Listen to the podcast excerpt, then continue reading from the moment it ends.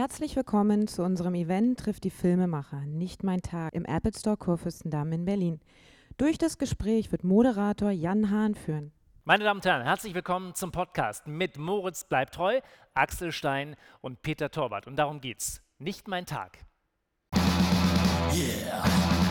Eigentlich ist in Till Reiners Leben alles in Ordnung. Bis jetzt. Hast du ein Auto? Lass sie in Ruhe. Was hast du kleiner Wichser zu mir gesagt? Ich hab ein Auto. Habt ihr den Hinterausgang? Ja. Wo? Hinten. Die Geisel befindet sich in der Gewalt eines unbekannten Täters. Er ist auf der Flucht. Wie wär's, wenn du mich einfach gehen lässt? Du hältst jetzt deine Fresse. Alles klar. Doch mit so einer Geisel läuft einfach nichts nach Plan. Jetzt geh rüber. Was denn? Mein Fuß. Mein Fuß steckt gleich in deinem Arsch. Jetzt mach das Ding auf. Was macht die Mutti da auf der Stange? Du hast gesagt 15. Das war netto, Junge. Der Vertrag ist gar nicht gültig. Was hat denn der Zivilist dazu kamellen? Also ein Händler sollte im Vergleich zu einem Privatverkäufer eine Mindestgewährleistung von einem Jahr garantieren. Und die steht gar nicht drin. Insofern ist der Vertrag gar nicht gültig. Juristisch gesehen. Mann doch! Wir haben ja gerade eine schwierige Phase. Es kommt vor in längeren Beziehungen. Hat er denn das letzte Mal gelacht? Wer ist denn das? Ich bin Till. Scheiße. Und? Ich hätte eine Sache für dich. Aber dafür brauchen wir einen Zivilisten. Diese zwei Wir erledigen jetzt dieses Geschäft und lassen wir wieder mal ein bisschen die Puppen tanzen. Ich kann nicht glauben, dass sie sich nicht meldet. haben sich nicht gesucht, aber gefunden. Pass auf, ich habe nicht viel Zeit. Du hast sicher mitbekommen, dass ich in der Gewalt war. Meld mich bei dir, wenn mir danach ist. Aber das geht nicht. Doch, das geht sehr wohl. Ich brauche jetzt auch erstmal Zeit für mich. Miriam? ist ja noch eine viel ärmere Sau, als ich gedacht habe, Mann. Die hat da gerade so ein Projekt am Laufen. Ich sag dir, was das für ein Projekt ist, Mann. Ein Fick-Projekt.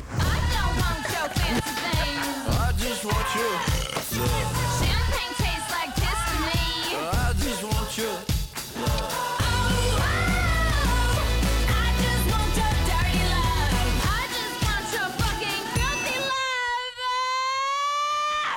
jetzt die Fresse, beide! Wir fahren jetzt nach Holland. Holland ist scheiße. Es ist wie Osten, nur im Westen. Mann! Alles klar? Vollidiot, ey. Ich fand's ganz witzig.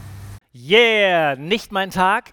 Kinostart am Donnerstag, der 16. Januar 2014. Und wir freuen uns ganz besonders, dass Sie hier da sind, die beiden Hauptdarsteller und der Regisseur. Begrüßen Sie bitte mit mir Moritz bleibt treu, Axel Stein und Peter Torwart. Herzlich willkommen.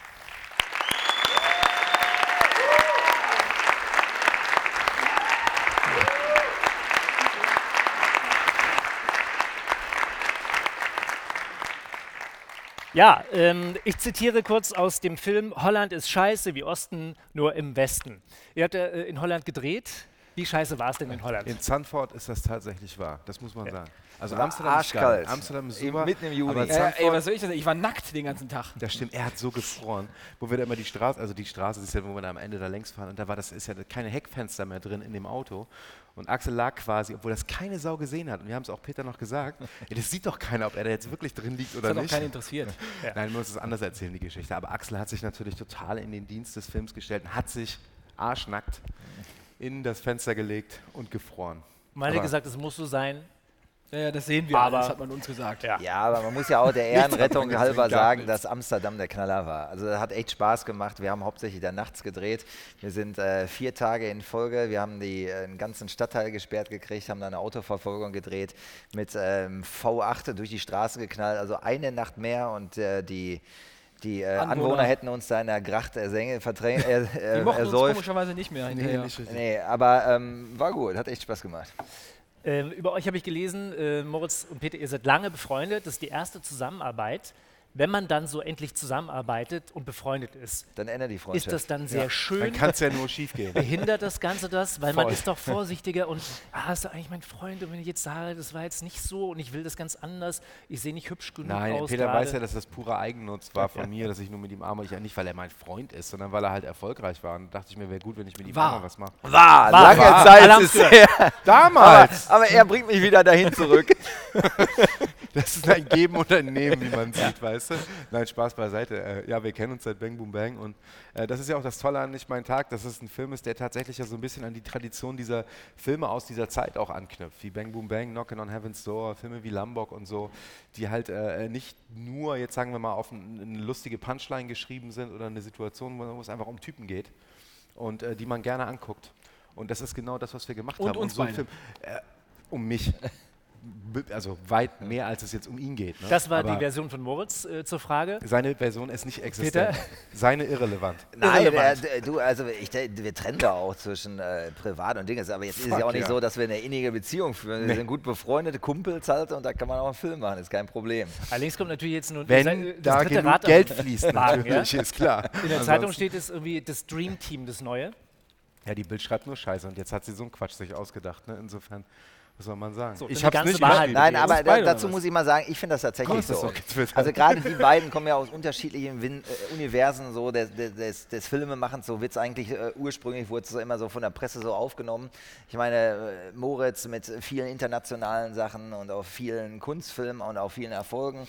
Äh, Axel natürlich eher so zu Unrecht, Axel, ich kann das jetzt mal sagen, mehr so ein bisschen in die Comedy-Schiene gesteckt. Aber ich kann euch allen versprechen, guckt euch den Film an, dann seht ihr, was er für ein astreiner Schauspieler ist und da treffen sich die beiden. Merkst du was, Moritz? Und die Hätte Chemie sagen, funktioniert er super. Klar ist natürlich auch von nichts kommt nichts und die Dinge haben schon irgendwie auch ihre Gründe, weißt du, aber gut, ich äußere mich jetzt, guckt euch halt einfach an. Also, aber vorhin hat tatsächlich eine Journalistin gesagt, sie hätte geweint wegen Axel. Nein, aber was Vor man sagen muss, Freude. das ist natürlich ein Buddy-Film. Ja? Das ist natürlich ein Buddy-Film und das funktioniert ja nur, wenn die Chemie der beiden stimmt. Und auch wenn die jetzt hier so ein bisschen so auf äh, Frotzeln machen und so, hat das war beim Zeit Dreh Schiss, auch wir den so. Film nicht ordentlich verkaufen. Und ne? äh, d- darum geht es dann gerade Also es geht gerade voll schief. gerade, dass die beiden an, anfänglich erstmal so unterschiedlich sind und wie in jedem guten Buddy-Film dann voneinander lernen und am Ende, ich will das Ende jetzt nicht verraten, aber Der, der ihr könnt stand ja auch fest, nicht ganz äh, liest so man clever. von Anfang an, da war klar, also das wird die Rolle des Gangsters, des Napo. Bei Axel ähm, habe ich gelesen, sechs Wochen bevor das dann losging, habt ihr dann euch auch mal entschieden, ach, jetzt rufen wir ihn auch mal an, wir wollen ihn dann doch haben. Boah, das war spät. ewig. Wie war das für dich in dem Moment? Hast Schlimm. du dann geflucht und gesagt, ey, Das jetzt war- hatte ich schon hier äh, mit Urlaub und Malle schon alles klar gemacht und jetzt klappt es nicht mehr. Nee, das war wirklich ein äh, ewig langer Prozess, also gefühlte Jahre. Ähm, ich weiß nicht, ich glaube, ich war bei drei Castingrunden dabei. Bei drei? Ich glaube ja. Ne? Hamburg. Auf jeden Fall hat äh, sich das ewig hingezogen, ja, bis dann überhaupt mal die äh, Entscheidung irgendwie gefallen ist. Ja, das Oder- ist furchtbar, sowas. Ja, aber da, ich meine, Ja, vor allem ist ja das das Lustige, ernst, das dass ist du das Buch scheiße. schon gelesen hattest, lange bevor du überhaupt wusstest, dass du irgendwann mal dafür das gecastet wirst. Ja, genau, weil ich an einem ähnlichen Projekt dran war. Und dann dachte ich mir, oh, guck mal, was die, was die Jungs da so äh, schreiben. Aber äh, das Schlimme ist ja, wenn, wenn du weißt, du kriegst von allen Seiten gesagt, okay, es gibt noch drei Leute, du bist unter den letzten dreien. Und selbst wenn du Zweiter wirst, ist doof. Ne? Also, Da hast du ja die Rolle nicht. ja.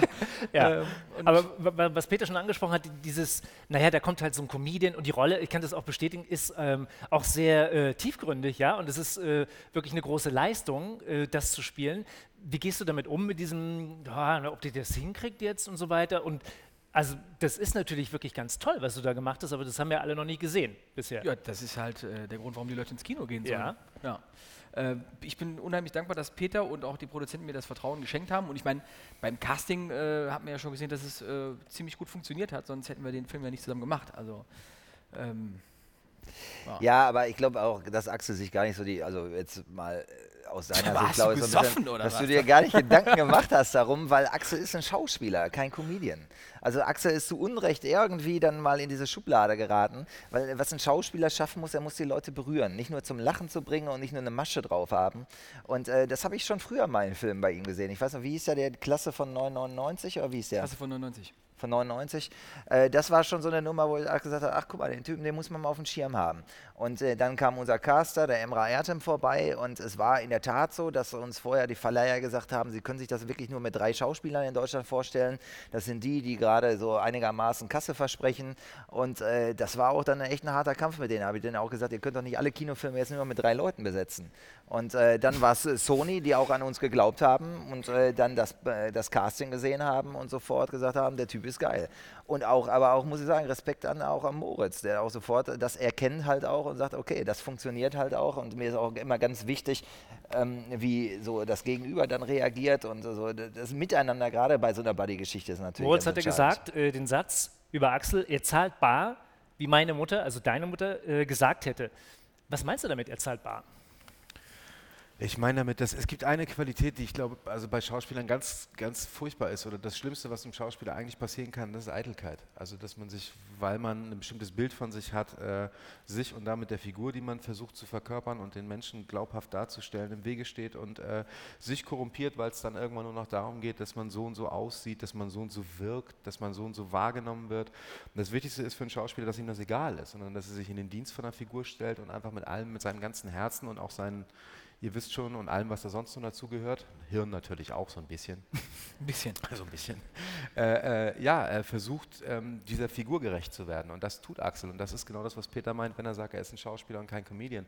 Weil genau da äh, sozusagen trennt sich dann eben, trennen sich diese beiden Bereiche, ohne jetzt despektierlich äh, äh, dem Comedian-Beruf gegenüber sein zu wollen. Aber das ist genau der Unterschied. Es geht dann irgendwann in der Schauspielerei eben dann doch noch einen Schritt weiter. Es gibt auf jeden Fall viel zu lachen in dem Film, unglaublich viel Action. Was gibt es das Genre Action-Comedy? Absolut. Dann Klar, passt es da klar. wahrscheinlich rein. Rush Hour, nur 48 Stunden, sowas in der Art, das sind Action-Comedies. Allerdings eben aus deutscher Sicht. Und da kommen wir gleich am Anfang äh, zu Till, den du ja spielst, der eigentlich so ein klassisches Leben hat, was äh, wahrscheinlich auch viele wiederfinden, die dann im Kino Klar. sitzen. Ne, hat sogar einen guten Job in der Bank, äh, Reihenhäuschen, Frau, Kind, ja, eigentlich schicke alles. Sachen, äh, ordentliche Frisur und trotzdem ist der äh, unzufrieden, hat eine Sehnsucht. Schicke Brille. ähm, da, da fehlt irgendwas im Leben. Wovon träumt denn Till? ja, der hat halt, wie gesagt, seinen 8 bis 16 Uhr Job und äh, hat eigentlich das, was man sich so wünscht zum Leben, aber hat halt so einen gewissen Frust in sich, äh, weil er gewisse Wünsche früher mal hatte, die er nicht äh, sich selber wahrscheinlich nicht erfüllt hat. Wie zum Beispiel, er wollte damals irgendwie eine Band haben und äh, groß Rockstar werden, aber die Realität ist natürlich eine ganz andere. Also äh, das haben natürlich nur ähm, ganz wenige Leute den Vorteil, irgendwie da ihre Wünsche so dementsprechend irgendwie auch zu verwirklichen. Und, äh, Aber es ist schon, schon sehr bedrückend. Also es kommt ja der Moment, wo du selbst drin sitzt und denkst, es kommt darauf an, es kommt darauf an, es äh, geht, es geht ja darum, glücklich zu sein. Ja. Und äh, viele Leute sind halt mit einem äh, mit einem Boot glücklich und viele Leute sind nur glücklich, wenn sie eine kleine Familie haben. Also ich meine, das muss natürlich jeder für sich selber wissen. Und da ist Till Reiners, der hat sich da noch nicht ganz gefunden am Anfang. Und dann trifft er natürlich auf Napo und das ist natürlich das Beste, was ihm passiert. Und er holt innerhalb von 48 Stunden eigentlich alles das nach, was er die letzten 20 Jahre so äh, selber unter, unterdrückt hat. Napo ist ja kriminell, ähm, langhaarig, Rock'n'Roller, sitzt plötzlich vor diesem Menschen, alles verändert sich und man kriegt so den Eindruck, relativ schnell, ja, das äh, kann eigentlich nur äh, explodieren zwischen den beiden. Trotzdem haben die ja viel gemeinsam. Also nicht nur, wenn die träumen von einem besseren Leben, sondern auch auf dem Weg. Wo siehst du da Gemeinsamkeiten zwischen diesen eigentlich sehr unterschiedlichen Typen am Anfang? Ja, Napo merkt halt recht schnell, das fängt ja mit so zaghaften Sachen an, wo man dann merkt, er holt da seine Akustikgitarre raus und spielt da schlecht irgendwelche Hardcore-Riffs und so. Äh, also, ich bitte Spätestens dich, Da ich merkst du ja schon, okay, da scheint vielleicht so ein kleiner Rock an dem verloren zu gehen und so. Und dann spätestens klar, dann in der Situation mit den Albanern und hier und da, da beweist er sich als Kerl und beweist sich als jemand, den man auch gebrauchen kann. Und dann merkt Napo so langsam, ey, da schlu- schlummert ja was in dem, äh, was er vielleicht selber noch nicht mal weiß. Und das respektiert und mag der sofort. Ne? Und äh, in dem Zusammenhang geht es ja auch eigentlich nicht nur um, ähm, ähm, dass du das bist, was du bist oder nicht oder so, sondern es geht vor allen Dingen um Sicherheit, glaube ich. Ne? Also gerade in Deutschland, wir sind ja so ein Land, wir wollen ja immer alles sicher haben, so, obwohl man nichts sicher haben kann. Und ich glaube, darum geht es in dem Film zumindest für mich so, wenn es da um was, um was, äh, wie soll man sagen, tiefergründiges geht. Dann Wenn's um was geht in dem Film. Dann für Ja. mich, bin ich ehrlich, ganz ehrlich, wa- ja genau, wenn es um was geht, was bedeutet Sicherheit? So, Ja. was ist das? Ne? Das gibt es nicht. So, ne? und, und, und die Figur von Till, die versucht sich halt an diesem Begriff festzuhalten, ohne selbst zu wissen, was es so wirklich Genau. bedeutet, findet dann raus, dass es da auch noch andere Dinge gibt. Und es äh, geschehen die äh, wildesten 48 Stunden im Leben des Till Reinders. Was genau, Peter, um jetzt nicht alles gleich zu verraten, wird er denn erleben? Ja, also Axel hat es gerade schon auf den Punkt gebracht, die Figur Till Reiners. Und das ist ja das Schöne, hat ja ein ganz nachvollziehbares, auch ganz klein aufgehängtes Hoppa, Problem. Entschuldige bitte. Das macht er mit Absicht. Immer- das ist immer unterbrochen. die, dass er das Wasser nicht halten kann. Wenn das mal Wasser wäre. Ja gut, das ist sorry. ein ganz kleines Problem, dass er einfach äh, das Gefühl hat, sich nicht ausgelebt zu haben. Und das können wir versprechen, das äh, holt er alles komprimiert nach. Der Napo ist, Zeitraffer, ja, genau. ist, ist ja Und ist dann noch schlimmer als Napo am Ende, muss man ja sagen. Das ist ja der, Er überhaupt der schöne ja quasi Twist. Das Napo, das Also ist ja das der schöne Twist, der da dazugekommen ist, dass Napo sich gar nicht im Klaren ist, was er da für eine Bom äh, zickende Zeitbombe entführt hat. So, ne? Das ist natürlich Der Napo wird Sache. also mir ist er richtig sympathisch geworden. Mir nicht. Ähm, weil man dann erkennt, der Typ ist wirklich viel härter. Und Napo hat ja auch Werte und eine Moral. Ja, er, er will es eigentlich nicht haben, aber irgendwie hat das. Napo ist so ein Typ, der halt äh, gerne wahrscheinlich gar kein Gewissen hätte. Es wäre ihm viel lieber. Aber er hat halt eins so, ne? Und konsequent ist Napo. Das ist er auf jeden Fall. Und dann eben auch im Umgang mit seinem eigenen Gewissen, wo in dem Moment, wo er dann merkt, scheiße, ich kann es nicht verleugnen, irgendwie mag ich den halt, dann tritt er auch an ne? und dann äh, hilft er ihm auch. Und er schickt natürlich den Till immer vor, auch wenn da zum Beispiel eine große Tür oder ein Tor ist und dahinter ein Hund wartet, der eigentlich den Till nur zerfleischen möchte. Und diesen Ausschnitt schauen wir uns jetzt an. Ja, was sagst du? Jetzt geh rüber. Der Hund? Der ist angeleint. Ich dachte, der ist angeleint. Dachte ich auch. Der tut nichts, der tut nichts, der tut nichts, der macht gar nichts. Das ist Hitler, der kläfft nur. Hitler fein. Der feine Hitler. Hitler ruhig.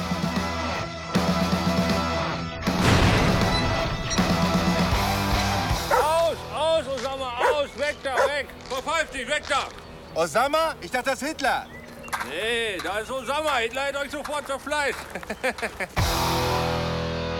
Was macht denn die Muschi da auf der Stange? Ja, ob er da jemals wieder runterkommt, ne? Ja, Nicht Ja, bitte. entweder, also entweder alle oder keiner, bitte. Wir haben schon ganz klar jetzt den Mustang gesehen. Der spielt ja eine ganz entscheidende zentrale Rolle. Äh, matt schwarz, gelbe Streifen. Und das hat ja auch schon wieder einen Sinn. Und Dortmunder Kennzeichen. Und Dortmunder Kennzeichen. So, jetzt erklärt mir das mal bitte. Das muss er dir erklären. Ja, das ist hier. Er ist hier der dortmund Ja. Naja, also ich ähm, bin halt in Dortmund geboren und das wird einem auch irgendwo in die Wiege gelegt, aber äh, wir wollten das einigermaßen dezent nochmal mit reingeben. Ich zumindest in den Dezent.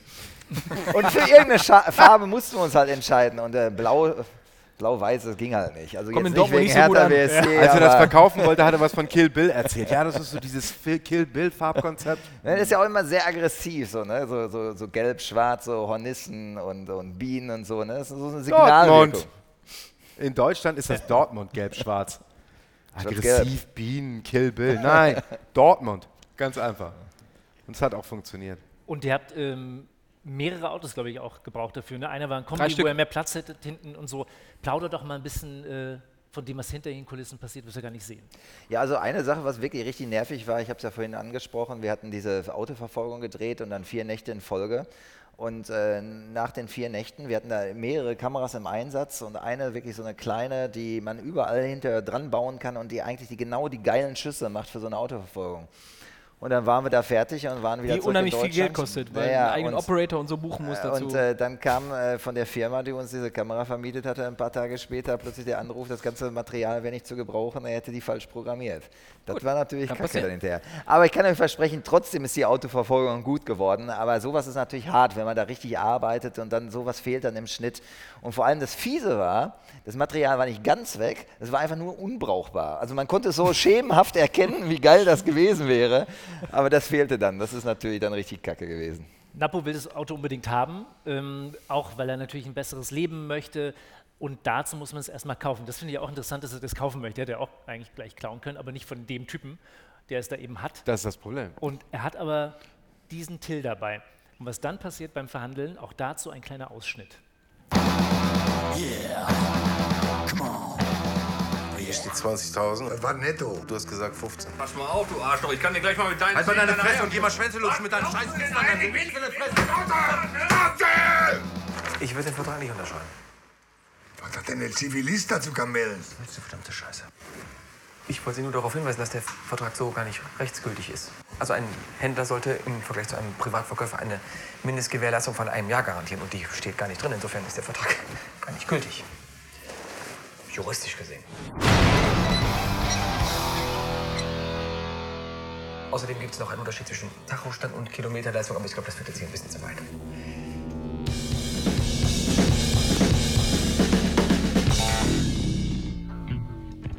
Fupsen auf den Tisch und Abwurf. Ralf Richter passt natürlich da auch äh, wie die Faust aufs Auge, ne? Ja, Perfekt. Äh, Natürlich durfte Ralf nicht fehlen. Ne? Also äh, wir haben uns zwar vor den Dreharbeiten richtig in die Köpfe gekriegt und äh, ich war auch drauf und dran, den Film dann ohne ihn zu machen. Weil er aber den letztendlich. wollte, oder? Er, wollte den Till spielen. Ja. Er wollte original den Till spielen und äh, das äh, passte jetzt nicht so ganz in mein Vorstellungsvermögen. Aber äh, äh, Ralf und ich, wir sind befreundet und äh, das ist eben genau das, was auch so ein Napo ausmacht. Ralf ist ein ein Chaos-Typ, aber er hat ein gutes Herz. Und ich bin froh, dass er dabei ist. Und auch wenn das anstrengend hat und äh, war und er uns alle in Wahnsinn getrieben hat, aber es lohnt sich immer wieder. Und äh, also alle, die den Film sehen werden, wissen dann hinterher auch warum. Jasmin Gerrit, die die Freundin ja von dem Napo spielt, hat über dich gesagt, ach, das ist so schön, ich liebe das, mit Moritz zu drehen, weil äh, da ist kein Take wie der andere, der improvisiert immer so schön viel. Wie findet man als Regisseur das denn, wenn jeder Take anders ist? Na, so war das jetzt auch nicht. Also Moritz hat dann also Ja, verschiedene. Facetten drauf von der Figur, aber er liegt ja nie daneben.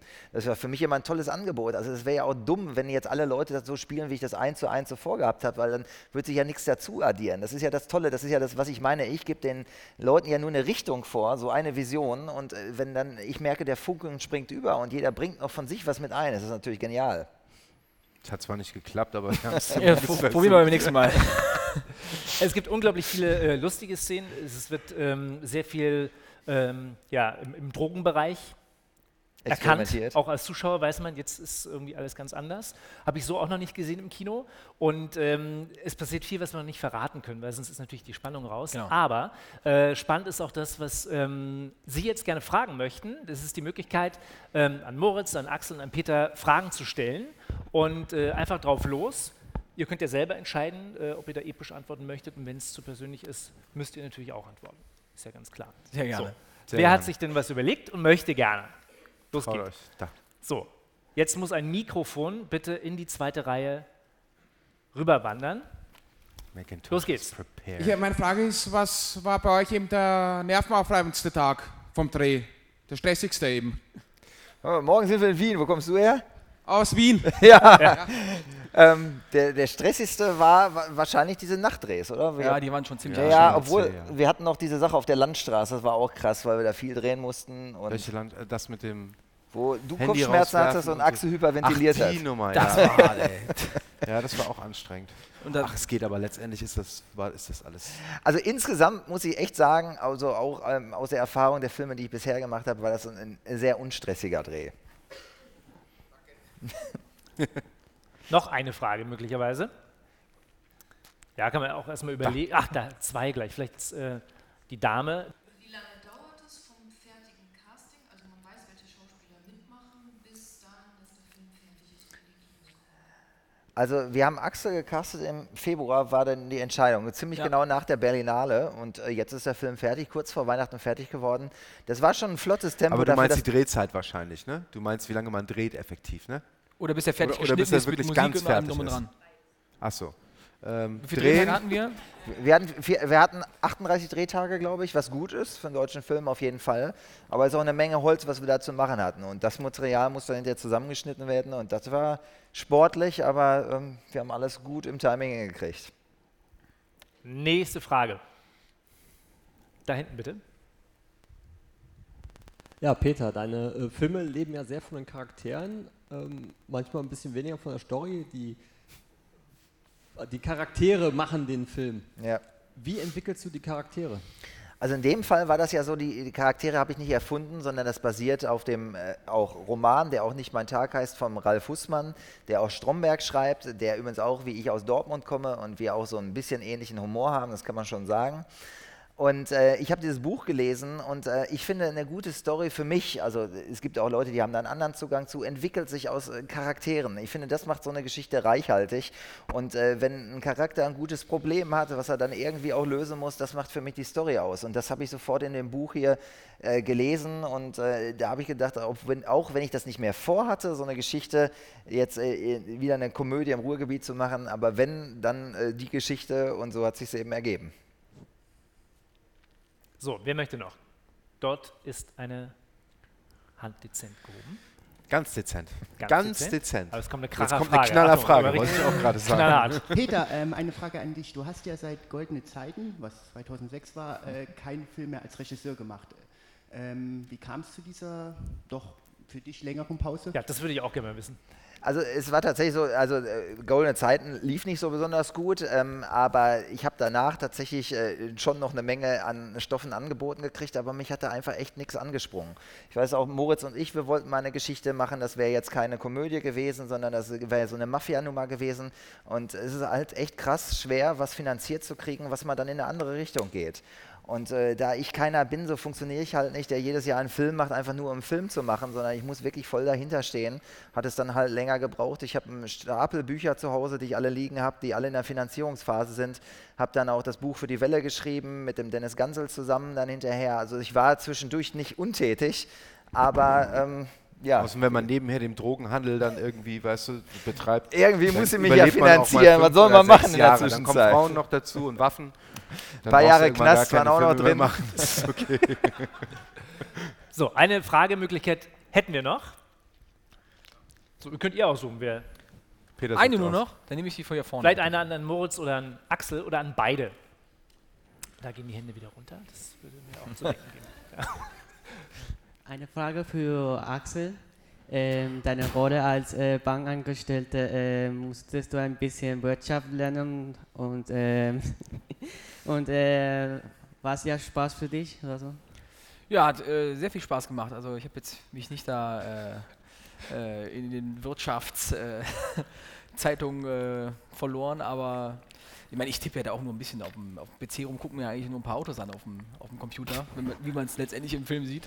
Das Ähm, machen die Jungs in der Bank aber auch nicht anders. Ich wollte gerade sagen, Eben. das ist doch die, Darauf wollte ich das wollte ich gerade, darauf wollte ich auch. Das ist doch die beste Vorbereitung, die du haben kannst bei dem Job. Also, Er hat all das getan, was die auch.